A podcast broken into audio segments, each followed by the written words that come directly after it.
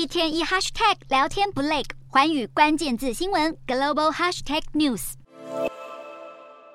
美国众议院议长麦卡锡在联邦政府关门之际提出短期支出法案，暂时结束关门危机。然而，这项法案其实只有提供联邦政府四十五天的预算，关门危机并没有真的解除。而在汽车工人联合会罢工的同时，底特律赌场工人也考虑要加入罢工。另外，美国凯撒医疗集团工会联盟也表示，如果劳资方无法达成协议，将在十月四日到六日间展开罢工。诸多因素影响下，美股四大指数涨跌互见，道琼指数下挫七十四点一五点，收三万三千四百三十三点三五点；纳斯达克上扬八十八点四五点，收一万三千三百零七点七七点；标普五百微升零点三四点，收四千两百八十八点三九点；费半指数上涨十四点五六点，收三千四百四十八点八五点。欧洲股市方面，虽然收到美国政府关门危机暂时结束的好消息，但由于欧洲央行大举升息，欧元区九月的经济指数显示，经济衰退的可能性正在升高。